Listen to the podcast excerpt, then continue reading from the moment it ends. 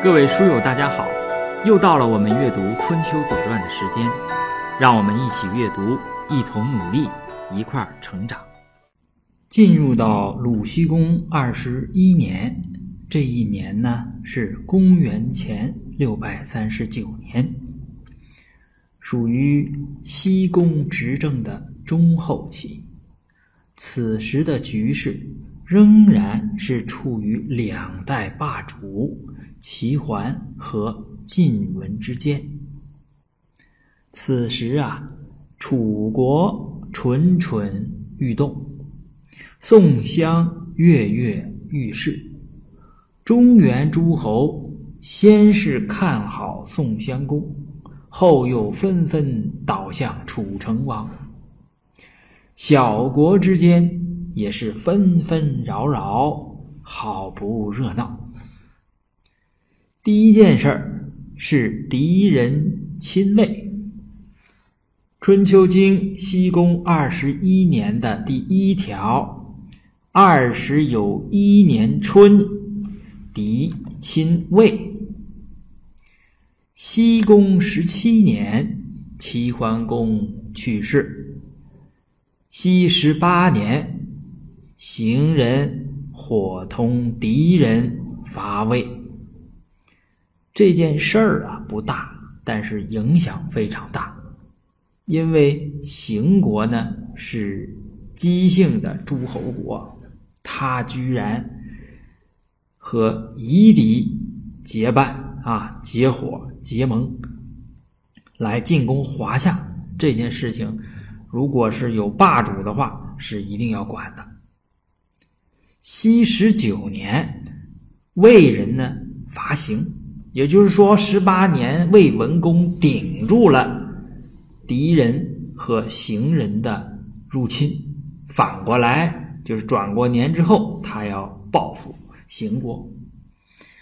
西宫二十年，也就是去年，齐人敌人盟于邢，这个敌人呐要进行侵卫，就还是要骚扰这个魏。其实，用我们这个现代的视角来讲呢，就是敌人呢，他要向南扩张，他为什么要扩张呢？那一定是为了争存，呃，争取这个呃资源和发展的这个空间。就人口越来越多啊，这个资源越来越少，他当然要南侵，或者说叫做南扩。但是站在这个魏国的就中原。这些诸侯国的角角度上呢，那他肯定是入侵啊，用“侵”这个词。那么他要南侵之前呢，他就和齐国，当然虽然说齐桓公不在，但是那也是上一代霸主的国家，所以说他居然和齐国人在行这个地方会盟啊，结盟了。结完盟之后，转过年来就是这个我们刚才读的这一条。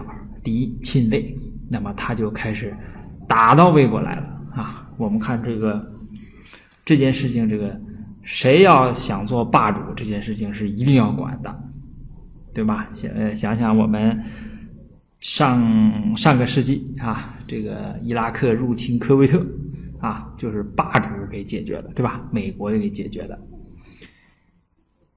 那么上一代霸主谢幕了啊！这个齐孝公啊，处于执政的初期，然后他国内呢有四公子在那儿虎视眈眈。虽然借助于齐襄公的力量压服了那四个人，但是那也只是暂时性的蛰伏隐藏，必须要时时的监控，要保持警惕，因为你一不小心，那四个人就会起来。所以说，孝公呢也是没有办法啊，就跟狄呢结结盟了，因为狄是支持那个四公子的，他也是为了，呃，对那个四公子啊，所谓叫釜底抽薪，先把他们的后援呢给稳住。所以说，齐国一反这个霸主的政政策，对吧？这个攘夷的政策和敌人呢，所谓暗通款曲，对吧？进而结盟。所以就导致了今年啊一开春敌人南侵。实际上，北方的民族呢，一般都是在秋天入侵这个华夏，就入侵中原，一般都叫秋缓，因为那个时候是不是粮食已经下来了，然后北边的这个情况也不好了，是吧？这个游牧民族嘛，当然这个敌不见得是游牧民族啊。总而言之，一般是都是在秋天，但是这个时候他呢，在春天早早的就来入侵这个魏国。呃，这个亲呢，我们前面读过啊，在庄公二十九年呢，有樊师，有钟鼓曰伐，吴曰亲，卿曰袭，就是一次突袭啊，当然是报复魏国去讨伐秦国这个事情，这是一次突袭啊，没有钟鼓，不是呃正儿八经的，就是入侵啊，这是第一件事儿啊，叫做敌人亲卫。